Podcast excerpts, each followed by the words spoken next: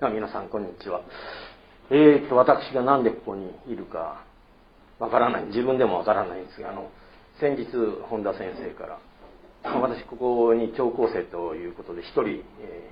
ー、参加させていただいて皆さんも二十歳前後のね若い中に一人は白髪のじじいがうろうろしてるんでこれなんだろうと思って声かけていただいたんでしょうけど前にちょろっとお話をしました落語をやってるということでじゃあその落語についてまあここの講義の本目であります地域福祉のということで落語がいかに地域に貢献しているかというお話そんなことは私考えてもいないんで、ね、できるわけないんですけど、まあ、せっかくお話いただいたんでちょっと大学の講義っていうそういう堅苦しいことは私やったこともないできませんけど今日はね難しい話は難しい話はできませんけどね難しい話は、えー、ここに書いてあります。優しく。優しいことは深く。深いことは面白い。面白いことは愉快に。愉快なことはまあ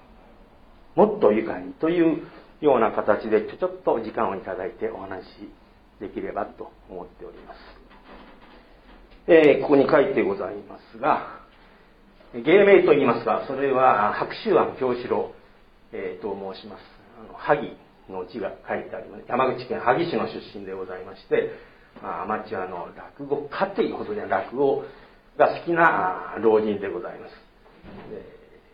まあ、こう見えてもどう見えてるか分かりませんけど私はもう学生さんのおじいちゃんの時代あの年ですよね。もう70を軽く超えてますということで、え、おじいちゃんのたわごとをちょっと聞いていただければと思いますけど、え、5年前に、え、落語家の方に弟子入り、まあ、普通の弟子とは違うんですけどね習って始めまして、えー、その翌年4年前に、え、会社を70で辞めました。まあ、落語をうつつを抜かしてるんでクビになったようなもんですけどね、まあ、そういうことで落語研究会を立ち上げて千葉市なんかとタイアップしまして落語とか漫談とかマジックとかそういうものをいろんな施設でやらせていただいてる、え開催中でございます、え私が作ったのが落語研究会稲毛お話紹介。私稲毛に住んでおりますので、まあ、稲毛。ちょっとローカルな名前ですけど稲毛お話紹介ということを作りまして正会員が6名準会員が5名。あと、まあ、数名の他の所属研究会のメンバーと、まあ、いろんなところで落語をやらせていただいている、えー、活動場所としましては高齢者施設ですね、まあ、これは80箇所って書いても80施設ですね。それとあと地域公共施設コミュニティセンターとか公民館とか図書館とかですね。そういうところですね。自治会とか学校、まあ、特に小学校ですね。小学校ですね、えー、で都内の寄せ島でやらせていただいてまして頻度がですね結構3年以前はコロナがなかった時はこれでも年間で200回以上やってたんですよ。私だけじゃなくて。仲間と一緒にやってましてそうすると1週間に4回以上非常にハードでしたけども、まあ、自分もそれなりに充実しておりましたまあ、ここのところコロナ禍でございますんで、ね、えー、まあ、2、30回という。まあ、今年はちょっとコロナが少し収まってきましたので、今までで50回ぐらいですかね、そういう形でやらせていただいております。えー、始めたきっかけというんですがね、あ、学生時代から落語が好きだったんで、まあ、好きで寄席によく行ったりしてましたけど、やったことはないんですね。皆さん落語どうですか？生で聞かれたことありますかね？もう落語寄せには結構行ってた。自分ではやったことがない。落ち研なんか入ってたわけがじゃないんですが。うん、まあこれも実際自分でやってみたら楽しいか。先ほどから楽しい楽しいというような言葉がよく出てきましたけど、楽しいんじゃないか。まあやったら楽しいところがちょっと非常に、えー、大変でしたよ。楽しい前に苦痛なところもあります。だんだん慣れてきますと楽しいですけどね。まあ、こういうことをやることによって江戸江戸時代の話が多いもんですけど江戸の、えー、生活風俗がね学べるということであと社会貢献そんな大それたことを考えてやったわけじゃないんですけど、まあ、私50年以上サラリーマン生活やってましてまあその時は極悪非道な腐れ芸道みたいなもうろくでもない、まあ、営業主にしてやっておりましたからちょっと懺悔というかそういう意味も含めてちょっと社会福祉に貢献できればなと思ってちょっとそういう意味も含めて、えー、やり始めた。あとこれが一番あるいは、まあ、自分自身のことでやっぱり年になりますと心身とも劣化してまいりますんでね。老化防止認知症防止もういろんなことをやっぱり一つの話20分ぐらいありますとね覚えるの大変ですから、まあ、そういうことをやると認知症の予防になったりもう筋肉口の筋肉があの衰えますからねおじいちゃんなんかも富岳は富岳は何言ってるか分かんない方もいらっしゃいますのでそういう、えー、口の筋肉の、えー、訓練ということも兼ねましてね、えー、やろうかなと思ったわけでございます。まあ、それと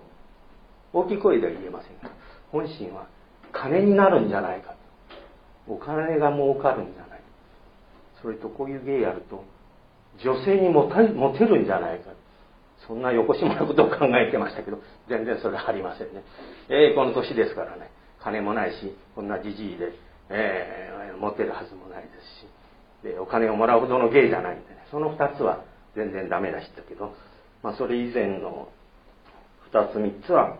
多少はできてるのかなと思います、はい、でこれをやり始めたメンバーの、えー、っと感想で私も含めてメンバーの感想ですけどやっぱりこういうことをやりますと生活に張りができますね、えー、よく教育教養と言います教育ところがある。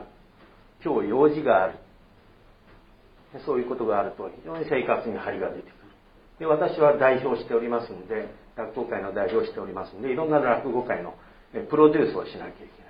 いろんな方と接触して段取りを作って、えー、出演者を集めたり、まあ、そういうプロデュースをやるんでますます、まあ、責任感といいますか生活に張りができますということですね、まあ、自分がそういうことをやると元気になる、まあ、先ほど申しました社会貢献の実感が多少はできたのかなという感じがします。で、お客様の声ですが、これは我々の声、感じと同じだと思うんですけど、やっぱりお客様こういう、落語を聞きに行くといろんなところで外出の機会が増えますね。昔からよく言いますけど、亭主元気で留守がいいですね。まあ、家でずっとこもられても大変です、奥さんもね。まあ、逆に女房元気で留守がいいっていうこともあるかもわかりませんけどね。まあ、笑うと体に非常に楽しい先ほどから楽しいというフレーズがいっぱい出てきましたけども、楽しいということは、まあ、大切なことかな、まあ、笑いますと人間ねあの免疫力が高まって元気になるそうでございますね、まあ、こういうことで、えー、お客様の声としては、まあ、こういう定期的な落語会を開催してほしいという声もありがたいことにございました、えー、今後の展開ですがえー、っと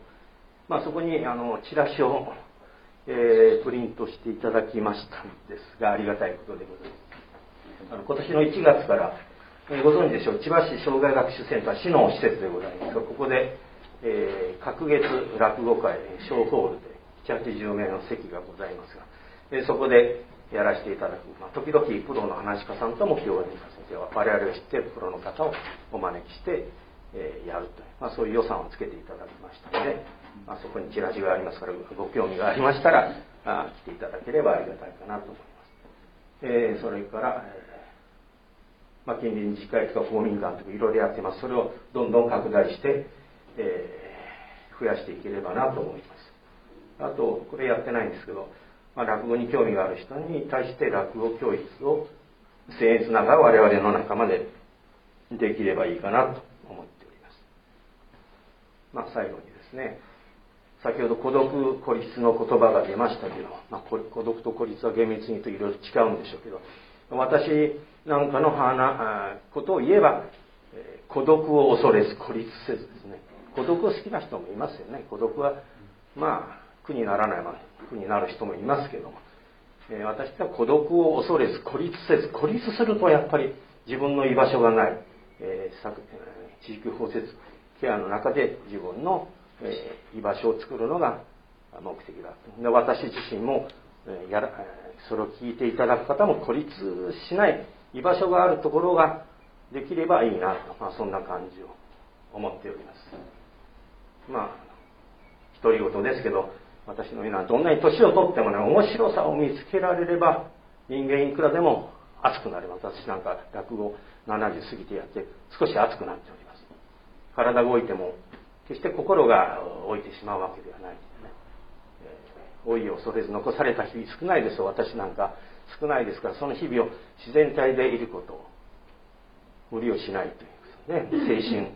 皆さんの青春とは違いますけど、まあ、この年老いたなりの青春はいつでもできる、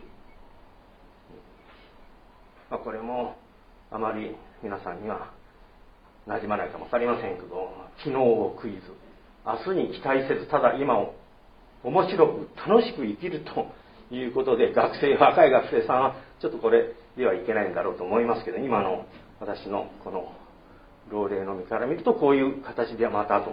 えー、過ごしていくしかないかなと思います、まあ、学生さんは、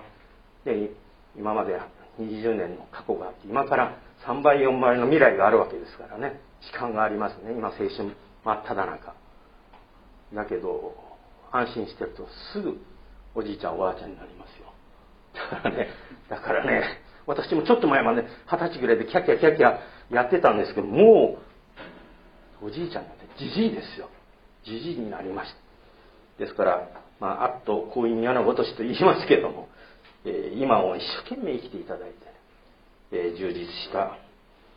青春を送っていただきたいと思います。私もこういう地域包摂ケア地域福祉というところに落語としてちょっとでもね貢献できればいいなと思って頑張っていきたいと思いますあの余計な話でございますご清聴ありがとうございます。